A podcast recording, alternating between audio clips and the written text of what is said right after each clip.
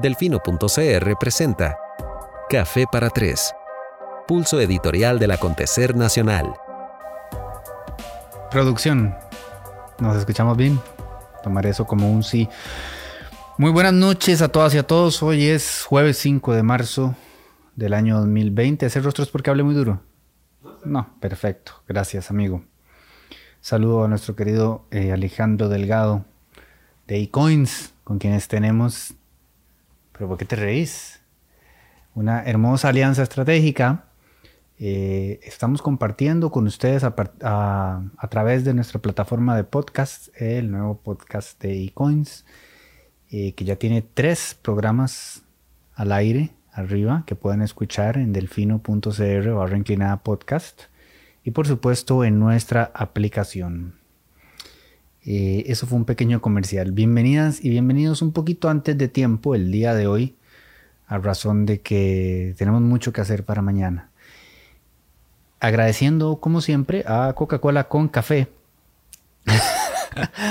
por patrocinar este espacio y permitirnos llegar a todas y a todos en vivo y en directo a través de Facebook Live y en diferido y distendido a través de todas las plataformas de audio que reproduzcan medianamente bien eh, este podcast de Café para Tres. Gracias de nuevo por su compañía.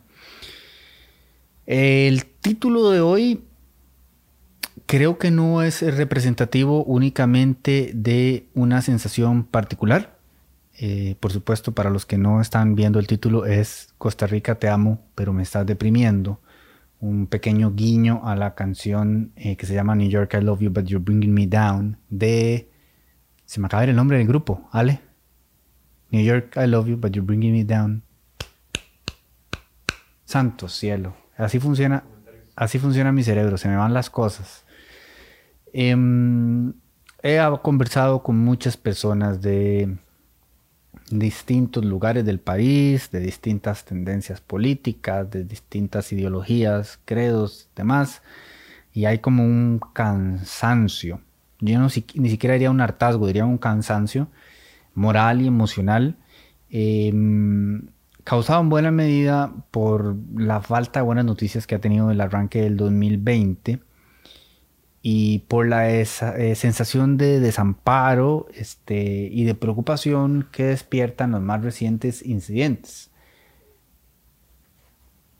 Si a eso sumamos eh, la, la amenaza del coronavirus, y hablo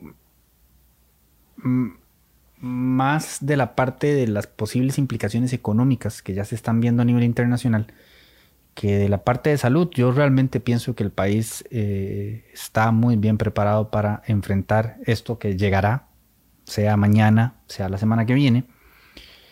Y espero en Dios, en la vida, que las circunstancias así lo demuestren, pero hasta ahora este sistema de salud ha sabido sostenerse sólido ante amenazas eh, de alguna u otra forma similares, eh, pero sí no se puede este, obviar los otros eh, efectos paralelos que un incidente como este tiene, como ya les dije, ya se están viendo en mercados eh, internacionales y por supuesto nos terminarán golpeando a nosotros también. Entonces, bueno, a veces cuando coinciden tantos elementos desafortunados pareciera que de alguna manera eh, son una invitación a la desesperanza. Yo procuro en la medida de lo posible este, alivianar eso y mm, buscar que nuestro proyecto de alguna u otra manera facilite ver eh, el vaso medio lleno y todo lo bueno que también sucede. Más no nos han tratado muy bien los últimos días, esa es la verdad. Mm, yo tengo dos reflexiones en particular con las que quiero arrancar e incluso hoy, a diferencia de lo que suelo hacer, las puse por escrito. Y, tienen que ver una de ellas con un con la necesidad de asumir responsabilidad por nuestros actos eh, y con la diferencia que eso hace cuando eh, desarrollamos la capacidad de reconocerlos para poder superarlos. Somos muy esquivos con asumir responsabilidad. Por supuesto estoy hablando del gobierno, sí, pero también de la prensa y también de, la oposición y también de distintos agentes que inciden directamente en el desarrollo país. El punto medular de todo esto, que parece que obviamos una y otra vez, es que si nos vamos al carajo, nos vamos al carajo todos, ¿verdad? O sea, nadie quiere que le vaya mal a este ni a ningún otro gobierno, pero a veces pareciera que sí hay ese deseo.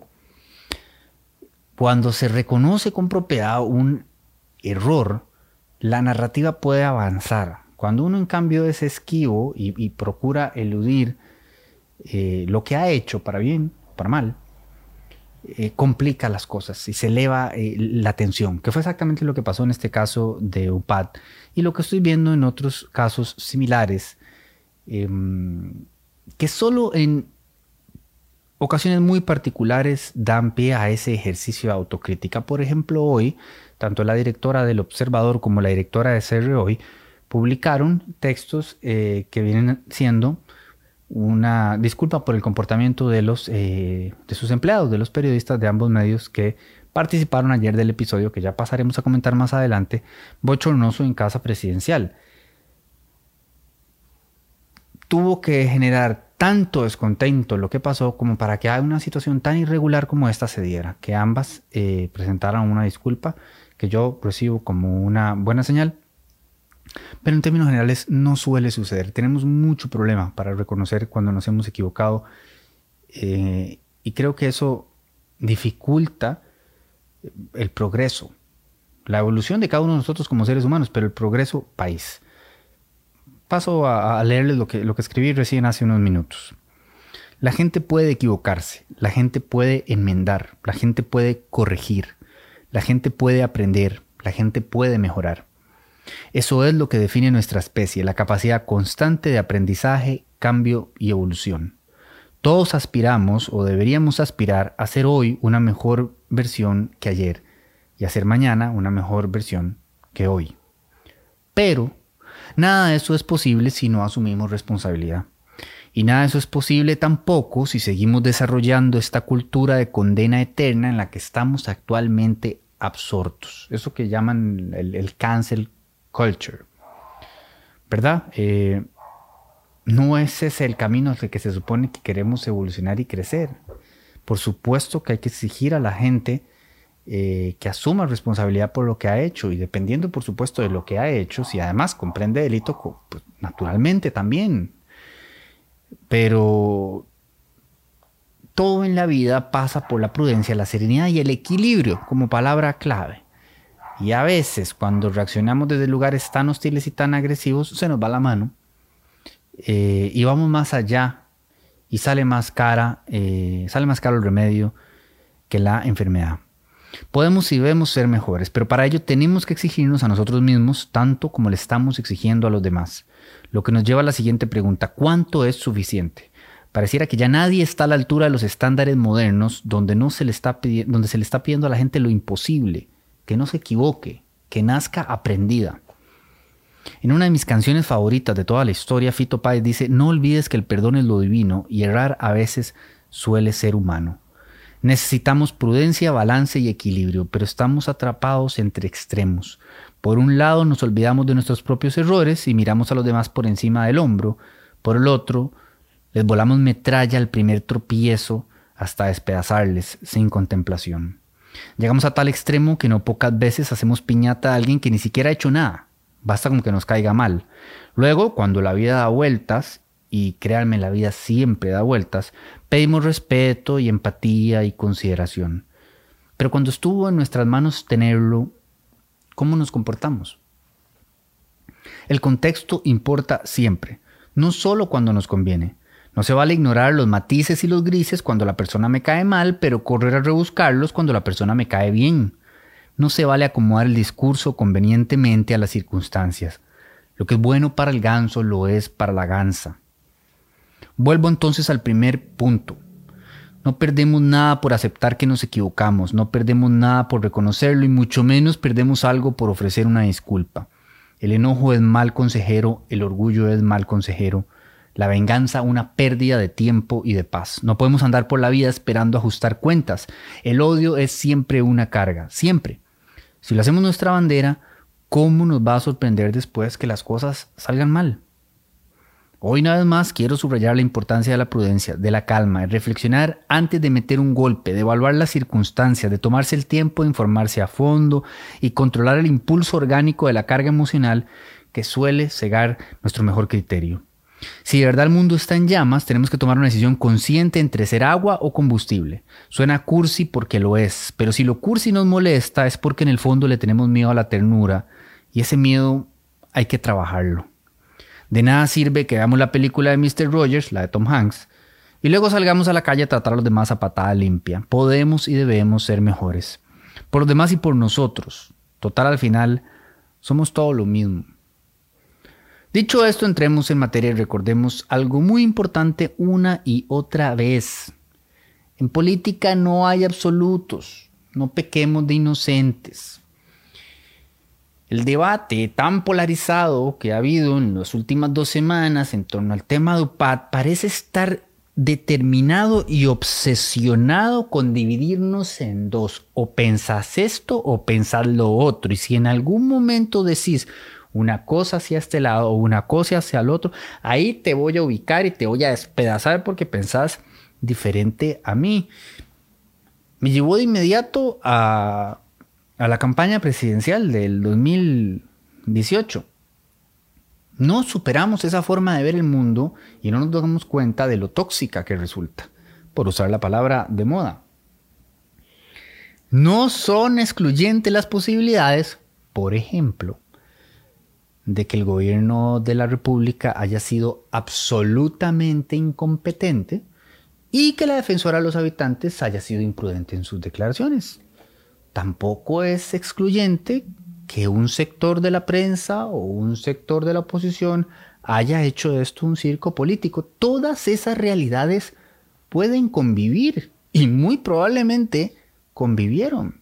Señalarlas y comentarlas no lo eh, convierte a uno o a quien lo haga en abanderado de una posición o de la otra. La realidad país no es una mejenga donde somos fanáticos apoyando a ciegas al SAPRI al punto en que si le regalan el penal lo vamos a ver bien pitado. Tenemos que ser capaces de desarrollar un poquito más de criterio y darnos cuenta de que no es tan complicado ver la realidad cuando está frente a nosotros. Lo que sucede es que estos temas generan tanto enojo y, y, además ayudan a la población, por lo menos a la que está interesada en el tema país, a proyectar frustraciones este, que cargan por distintos motivos, todas ellas completamente comprensibles, que entonces no, no medimos, no sopesamos, no, no modulamos, no moderamos y, nos mandamos por la libre. Y a mí, por ejemplo, me ha parecido muy simpático y también agradezco al universo por permitirme enfrentar momentos como este con la edad que tengo ahora y con el camino que tengo recorrido porque yo ya no me tomo nada personal, nada. Y no pierdo el sueño por nada de lo que me dicen porque ya me lo han dicho todo. Yo creo que el bullying de la escuela y del colegio fue una buena escuela. Y, ¿Por qué haces esa cara? Me preocupa. Todo está bien, ok. Fue una buena escuela, este, porque de verdad ustedes nos imaginan los correos que uno recibe y de un lado y del otro, ¿verdad? Entonces, para uno, eh, eh, este, uno es cómplice del gobierno y está tratando de esconder sus errores, y para el otro, uno es cómplice de la oligarquía em,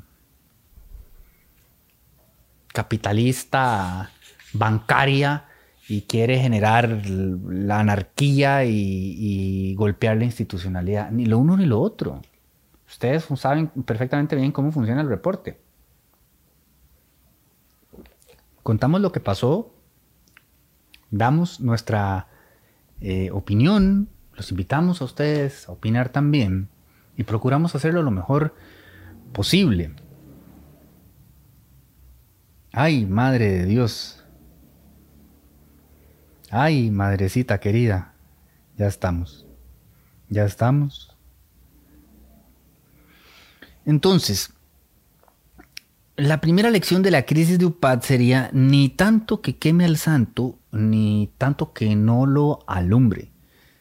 Em, hay mucho muy bueno que pasó, inmediata indignación ciudadana, inmediata acción de la oposición, un muy buen trabajo periodístico de parte de, de con la nota inicial, o sea, pescar el decreto, determinar de inmediato que aquello era inadmisible, una prontísima respuesta de la institucionalidad.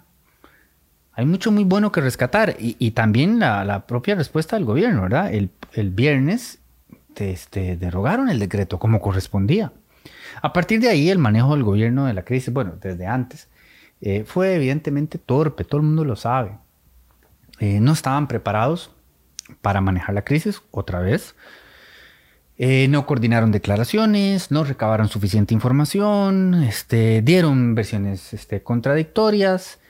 Con mucho tiempo para prepararse, no lograron hacerlo, este, al punto en el que fue la prensa la que poco a poco, y debo decir nuevamente, particularmente Cerroy, eh, encontró mayores luces sobre el asunto, preguntando ellos en casa presidencial a otro funcionario. O sea, ni siquiera dentro de casa presidencial se pusieron a hacer las preguntas que tenían que hacer.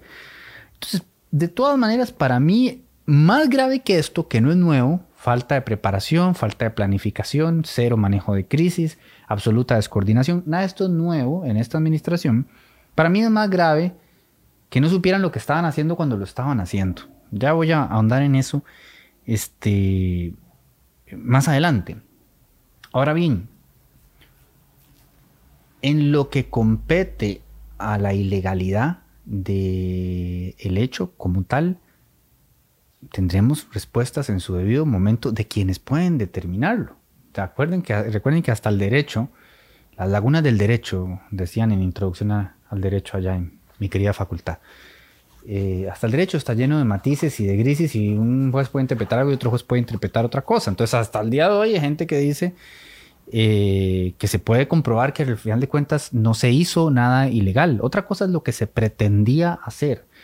Eh, en eso el presidente de la República ha dicho que él tiene su corazón tranquilo, que, este, que lo que se quería hacer era todo lo que él dijo que se quería hacer, todos los, digamos, usos loables de la, de la data, y loables y necesarios. Eh, eso es una cosa y se determinará si no fue así.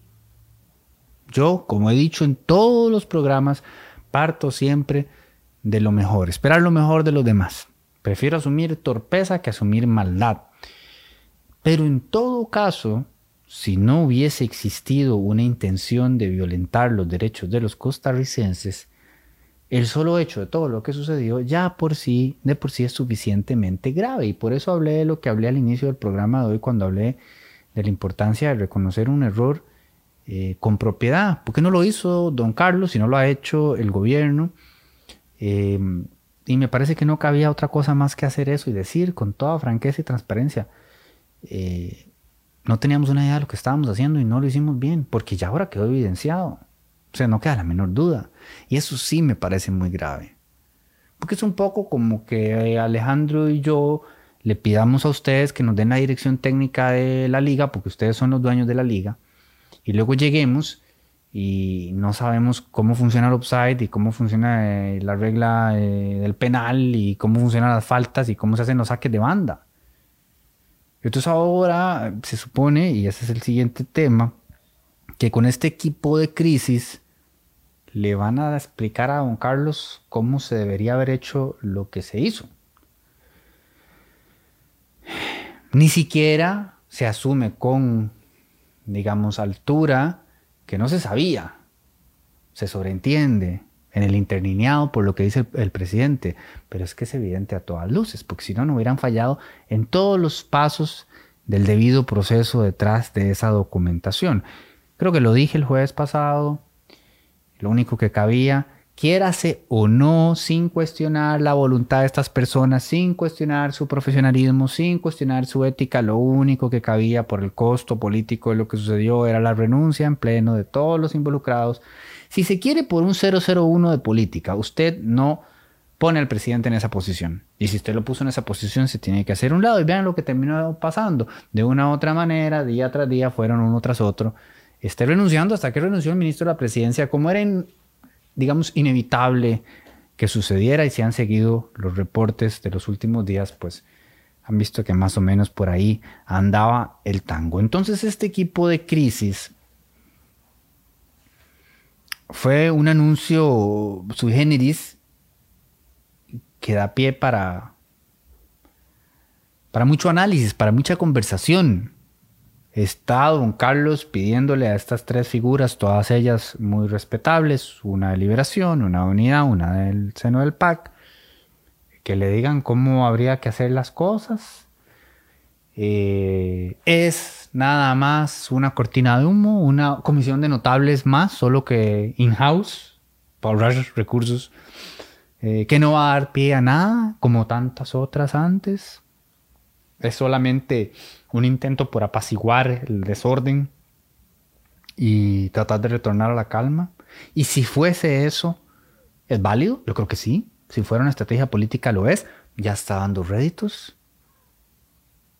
Generó calma en el sector empresarial. Hoy me preguntaba Lucho, ¿cuándo hemos visto al sector empresarial decirle al país que pasemos la página con algo como esto? ¿no? Eso no pasa con frecuencia.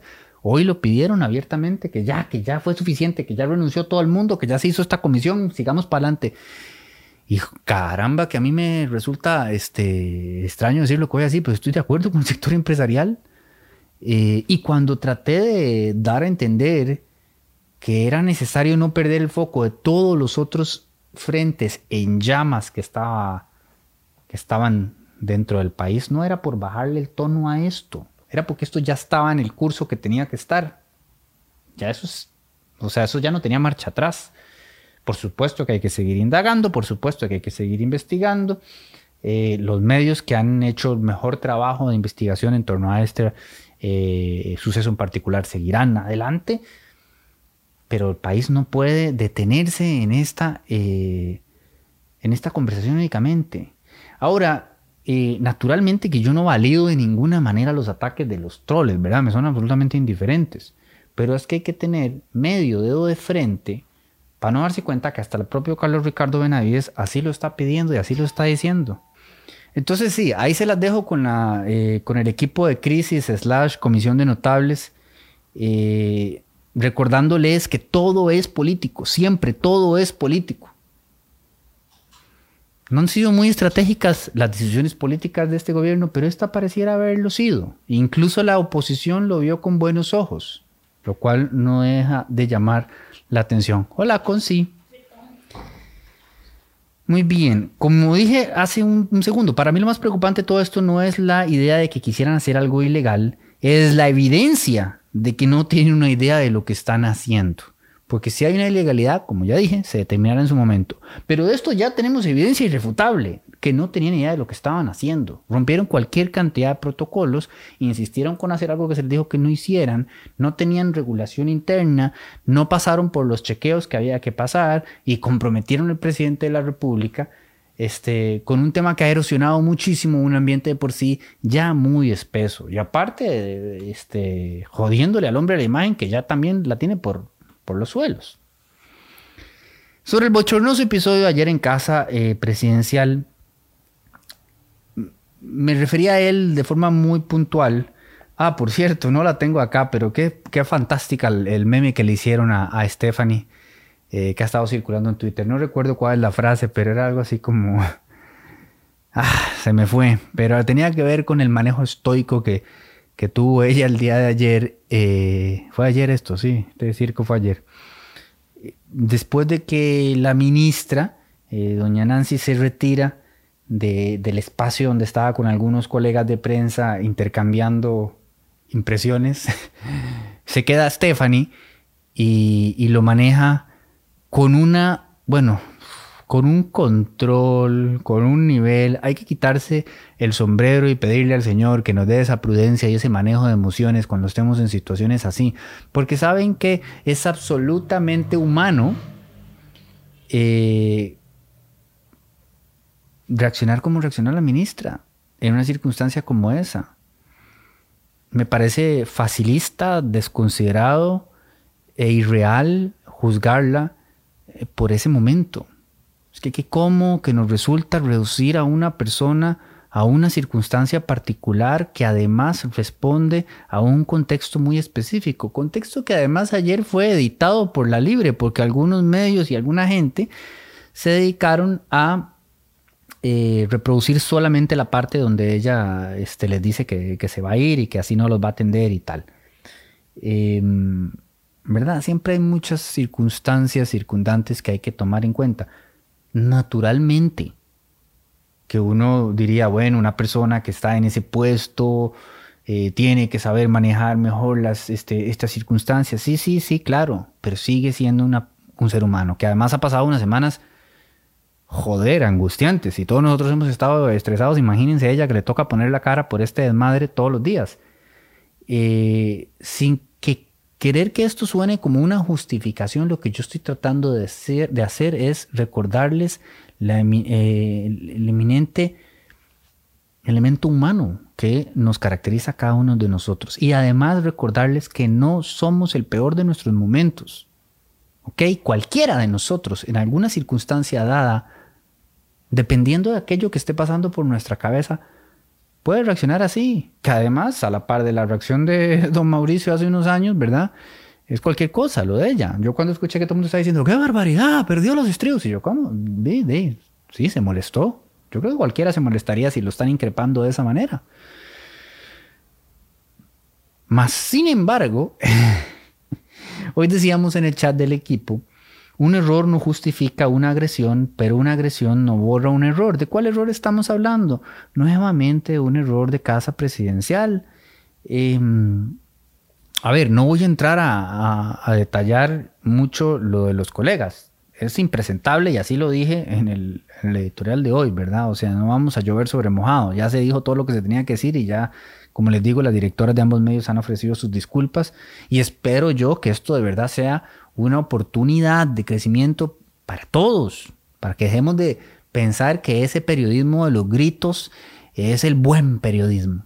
A mí siempre me reclaman que cuando estoy con un interlocutor eh, me gusta mucho escuchar y, y no levanto la voz y tal bueno, es que yo no creo que esa sea la única forma en la que uno puede entrevistar a una persona. Y tampoco creo que sea necesario pegar alaridos en un micrófono eh, para hacer un punto. Ni mucho menos faltar el respeto, ni, ni gesticularle a la persona, ni tal. Ustedes a veces aquí me ven que yo me emociono y alzo la voz y todo, porque me apasiono con lo que estoy hablando, pero no dirigiéndolo hacia otra persona, este, mucho menos de la forma en que sucedió ayer. Entonces, eh, de eso no voy a ahondar mucho más que lo que acabo de decir. Pero lo que sí puedo decir es que Casa Presidencial, esto me va a mucha risa, Casa Presidencial pudo haber evitado este episodio con solo haber tenido una buena planificación. Otra vez, debieron haber advertido a los medios de prensa con anticipación que iban a estar limitadas las preguntas, dar las explicaciones del caso, el presidente tiene tal cosa en agenda, solo vamos a poder hacer tantas preguntas, se van a rifar, lo que sea, tener una dinámica resuelta, tiene que haber un protocolo, tienen que haber muchas cosas que claramente no hubo y que generaron esa reacción de la prensa, injustificada por supuesto en los casos ya mencionados, y de alguna manera también, es, como lo ponía en la editorial yo, fue como que tiraron a Nancy, di, a la dienas, ¿verdad? O sea, vaya dígales que solo dos preguntas. Eh, eso se tuvo que haber evitado. Alguien me dijo a modo de chiste, pero esto es lo que decía hace un rato que me da risa, que fue parte de una planificación del PAC, eh, que los majes planificaron esto para que la prensa hiciera lo que hizo y que la narrativa se cambiara por completo. Eh, y en efecto en redes eso pasó mucho, ¿verdad? Esto se convirtió en un tema tan grande que de pronto la gente no estaba hablando de la unidad que había anunciado Carlos Alvarado, sino del bochornoso espectáculo en la conferencia de prensa. Mire, si así fuera, me quito el sombrero y qué nivel el del PAC, eh, bueno, perdón, el del gobierno. Mas, sin embargo, si nos remitimos a los hechos y a las pruebas y a la evidencia circundante y abundante, es muy poco probable que les haya alcanzado para planificar algo tan bien, tan bien ejecutado. Sería como que hubieran planificado el primer caso sospechoso confirmado el día de hoy del coronavirus. No les demos tanto crédito. Yo creo que esto nada más fue producto nuevamente más bien de una mala planificación y un mal manejo de un tema como este. Eh, me parece que sí, el presidente debió haber dado un poco más de tiempo y haber recibido unas cuantas preguntas más. Eh, más sin embargo, creo que es una excelente oportunidad a partir del mea culpa que sí hacen los dos medios de prensa, eh, para fortalecer esas relaciones, em, porque es en beneficio de la ciudadanía, ¿verdad? Esto no se trata de ir en contra o a favor del gobierno o en contra o a favor de los medios, es ir a favor de la ciudadanía. El mejor de los escenarios es en el que todos podemos hacer nuestro trabajo de forma responsable, de forma honesta, de forma respetuosa, para llevar la información a tanta gente como sea posible. Y en ese sentido, Casa Presidencial, por supuesto, que tiene la obligación de facilitar este, que así, así sea.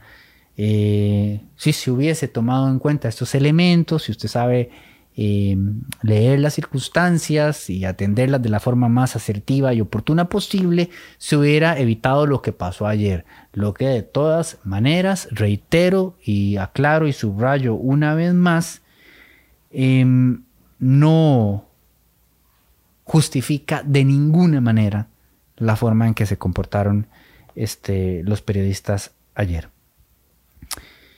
Como les decía, para ir terminando, este, evidentemente eh, uno en su posición de periodista entiende que uno no ve que la gente, y eso me incluye a mí, uno no ve el mundo como es, uno ve el mundo como uno es. Em, lo he dicho en otras ocasiones. Entonces, para mí es fácil de entender que algunas personas, de acuerdo a la nota que decidieron leer, me atribuyan a mí o al medio lo que quieran o necesiten atribuir y por ende, eh, durante estos 15 días he sido pack lover, he sido pack hater, he sido esto, he sido lo otro. Nos pasó interesantemente con el caso de Cocles, por ejemplo, eh, que creo que fuimos el primer medio en intentar explicar lo mejor que pudimos lo que está pasando allá y las implicaciones que va a tener para los vecinos de la zona y para el Estado, porque va a ser un montón de plata y va a tener repercusiones internacionales y en fin. Eh, y tratamos de explicarlo lo mejor que pudimos y se nos enojaron las dos partes. Alguien me dijo, cuando se enojan los dos es que lo estás haciendo bien. Yo no estoy tan convencido, pero no me dejó dar risa el comentario. Entonces, uno nos dijeron que estaba sesgado hacia un lado, los otros nos dijeron que estaban sesgados hacia el otro. Eso es inevitable y siempre va a pasar. Y hay que saber que viene con el oficio y uno tiene que responder a su metro interno y hacer lo mejor que pueda dentro de sus circunstancias. Cuarto acuerdo tolteca, siempre haz lo mejor que puedas. Con eso basta, muchachos. No tienen que complacer a nadie ni quedarle bien a nadie. Nada más sigan su, su credo, sigan sus principios, sigan sus valores. Pero sí le dije a esta persona que me escribió que yo le iba a leer el correo hoy en Café para Tres para que ustedes también conozcan sus ideas. Eh, ella es parte de las personas, por ejemplo, que cree que nosotros hemos sido excesivamente duros con Carlos Alvarado eh, y con el gobierno y que nos hemos prestado el show político que ha sido este, el caso UPAT. Yo no creo que haya sido un show político, creo que hay gente que ha hecho un show político, que siempre la hay. Eh, pero creo que el caso es, es, grave y creo que lo que reflejó este, de la inoperancia del gobierno particularmente, no solo es grave, sino que es preocupante, porque si así manejaron esto, ¿cómo manejarán otras cosas? O sea, obviamente hay una angustia más que eh, validada. Que otra gente lo agarró para escalar otras cosas y para decir sandeces como lo de la Gestapo y lo de los nazis y todo lo que ustedes quieran. Sí, por supuesto, pero es parte de, esto es así, esto es así. Por eso siempre recuerdo y reitero, usted no puede llegar a decir, no es lo mismo verla venir que bailar con ella, porque entonces mejor no vaya al baile. Esto es así. No, no. En la vida en general no sirve el discurso victimista, pero mucho menos cuando usted pidió la confianza del pueblo para asumir esa posición. Usted sabe que por definición va a tener anticuerpos, va a tener enemigos y van a decir lo peor de usted y uno tiene que aguantarlo, no queda de otra. Obviamente yo no pienso aspirar a la presidencia, ¿verdad? Pero el que quiera meterse a eso, pues tiene que aguantarlo. Ella me escribió, estimado señor Delfino, este asunto de UPAD ha sido orquestado no por el gobierno, sino por cuatro personas que temen varias cosas. Una creciente aceptación del presidente de la República y el reconocimiento de que está haciendo las cosas bien. Es el primer argumento de ella. Bueno, habría que ver la próxima encuesta que saque el... Siempre equivoco los nombres de todo. El CIEP creo que es a ver si es cierto que hay una creciente aceptación del presidente de la República. Podría ser. Hay un sector de la ciudadanía que está, está satisfecha. La percepción generalizada, por lo menos por lo que yo recibo y lo que leo, no estoy tan convencido de que esté creciendo su aceptación. Tampoco creo que sea tan impopular como algunos dicen, pero ya veremos, que los números hablen. Pero ese es el primer argumento de esta persona. Dice, el informe de UPAD ha sido satanizado por esas personas que se creyeron en riesgo, lo cual nunca fue el caso. Bueno, de nuevo, esto lo establecerán las autoridades. Eso lo digo yo, ¿verdad? Los grandes capitales, banqueros y gente afín que son evasores se sintieron agredidos y sintieron que el UPAD dejaría al descubierto lo que algunos de ellos hacen, recibir dietas cuantiosas de varias empresas y no reportarlas al fisco. Ya abogados constitucionalistas han dicho que los datos que contienen el UPAD no son ilegales ni confidenciales. Bueno, ya también otros abogados constitucionalistas han dicho lo contrario. O sea, aquí sí que de, de nuevo, lo tocará establecerlo al Poder Judicial. Pero estas cuatro personas, y, y no no por hacerles spoiler, pero no crean que en algún momento me va a mencionar las cuatro personas. Supongo que son los cuatro jinetes del apocalipsis. Son cuatro o son siete, no me acuerdo. Pero estas cuatro personas tenían como fin hacer parecer que el presidente Alvarado estaba trabajando con datos confidenciales y que estos iban a hacerlos públicos. ¿Y por qué? Porque a estas cuatro personas lo que les interesa es no permitir a ningún costo que el presidente Alvarado haga algo que le sirva al gobierno y a los gobiernos entrantes y que ayude a identificar los focos de problemas sociales. No los da el informe sobre el desarrollo, educativos, viales, etc. Y que los gobiernos puedan actuar de manera más certera. Ok, aquí hago una pausa. Esto que ella dice que es lo que ha dicho el presidente Alvarado y el gobierno que se quería hacer, necesitamos hacerlo, ¿verdad? Vuelvo y repito, no desviamos la discusión eh, acerca del uso de los datos, porque yo creo que todo el mundo tiene muy claro la importancia. Es más, Costa Rica tiene el privilegio inmenso, enorme, de tener cualquier cantidad de datos. Los estamos subutilizando. Entonces, que esta crisis de UPAD no le impida a este y futuros gobiernos utilizar la información que necesitan utilizar para tomar mejores decisiones para el beneficio de tantos costarricenses como sea posible. Yo estoy aquí, en esa parte del correo estoy completamente de acuerdo con la persona que me lo envió. Sin embargo, todos ustedes, y ahí sí me puso en caps, periodistas, creyeron en la alerta de ser hoy como algo cierto e inmoral. Bueno, eso es una valoración personal de la persona que me escribe el correo, que es tan válida como cualquier otra que me hacen llegar. Ya les he dicho, a mí me dicen de todo, es parte de y ella considera que no es cierto lo que dijo hoy y que no es inmoral lo que acotó hoy. Yo considero que es cierto porque es un hecho probado, es un decreto que está, ya ahora fue derogado, pero el decreto existe, es incuestionable. Eh, y bueno, los alcances este, ilegales del decreto también ya están más que establecidos. El propio gobierno aceptó llamándolo torpeza política que eh, no era procedente, ¿verdad? Luego continúa el correo, deberían averiguar qué hay debajo de esa exaltación y bajo esas acusaciones. Bueno, yo creo que muchas cosas. Por un lado hay una preocupación genuina de un buen sector de la población, por otro lado hay cuestionamientos válidos de un buen sector de la oposición y por otro lado, por supuesto, hay mucho circo, Así es esto, este o cualquier otro tema, siempre va a ser así.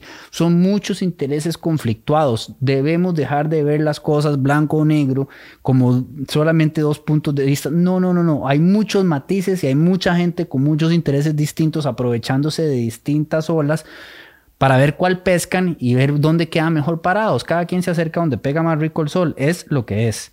Dice, deberían investigar qué está pasando con estos evasores que dieron la voz de alarma y se unieron a pesar de sus diferencias ideológicas contra un enemigo común. Un presidente que ha hecho lo que ellos nunca hicieron y que estaba a punto de sacar al aire una herramienta de trabajo de gobierno que sería innovador en Costa Rica y que sería lo mejor que podría pasar. Pero esto jamás lo dejarían pasar. Bueno, no, ella, ella o él eh, no me ofrece más, mayores elementos como para poder corroborar esto que dice. Eh, yo no tengo, no he tenido acceso a información que me permita eh, entender los alcances de la herramienta, si realmente iba a ofrecer estas oportunidades. Em, así que sería especulativo. Y pone, y los periodistas ávidos de información, ávidos de sangre presidencial, se fueron de cabeza en el Big Scam. Yo no creo, bueno, sí creo que hay algunos periodistas que pueden estar ávidos de sangre presidencial, ¿verdad? Pero le puedo garantizar a esta persona que ninguno de nosotros está ávido de ningún tipo de sangre. Este, y ciertamente no de presidencial. O sea, esto, reducir el trabajo de nosotros a buscar la exaltación y dañar a este o cualquier otro presidente es, es hacer una lectura de eso, precisamente muy apasionada y orgánica de las emociones y de verdad que no se trata de, eso, ni ha sido ni nuestra intención, ni lo será con la siguiente persona que ocupe la presidencia tampoco. Luego dice, busquen respuestas en aquellos que han acusado y se han beneficiado de este circo, maroma y teatro. Posiblemente no me crea, también eso es optativo. Me gusta que terminó el correo así porque, sí, pues sí, es optativo, ¿no? Igual como es optativo que ella tenga esa valoración. Sí, ya dije que es ella, pero bueno, eso, eso solamente descarta el 50% de la población. Difícil que pesquen quién es la persona. Eh, como también es optativo interpretar que nosotros, con la cobertura que hemos dado a este caso, eh, nos hemos comportado como ella dice. De hecho, eh, fue muy respetuosa y muy educada. O sea, cosas mucho peores llegan todos los días vía correo y vía redes. esta es una interpretación de tantas otras que hay y por supuesto que esta información va a dar mucho de hablar por mucho tiempo. Vean, manejamos el 20% de lo que fue el cementazo, tres, casi cuatro años después. Esto no, no es tan sencillo como para ir a menos de que por supuesto alguien llegara con evidencia irrefutable que permita que cualquiera de las diversas teorías de conspiración de un lado o del otro se comprueben. Mientras tanto, cada uno de nosotros tiene que me refiero a la prensa, eh, a remitirse y limitarse a los hechos y a las declaraciones y a lo que usted tiene que puede sustentar lo que usted afirma, más allá de hacer un ejercicio como este de reflexión y, tal. Pero no puede uno especular con aquello que no ha sido este, demostrado. Uno puede hacer preguntas y debe hacer preguntas y cuando las hace, para cerrar el programa hoy y para recordar uno de los mensajes interlineados de todo este pequeño ensayo, cuando las hace, debe hacerlos con respeto. No solo a la investidura, el respeto se le debe a todo el mundo. No solo por el hecho de que ella sea eh, ministra. A cualquier persona que estemos entrevistando, eh, le debemos un mínimo de respeto por su dignidad humana. Así que quedémonos con esa idea, agradeciéndoles a ustedes una vez más por su compañía, Coca-Cola Café, por permitirnos llegar a ustedes eh, todos los jueves, siempre a las 8 de la noche, hoy unos minutitos antes. Esta que está en el piso es la gorda más gorda. Yo creo que le voy a cambiar el nombre de Nadia a Snorlax, porque pasa durmiendo y siendo feliz. Espero que esté muy bien. Gracias, gracias, gracias.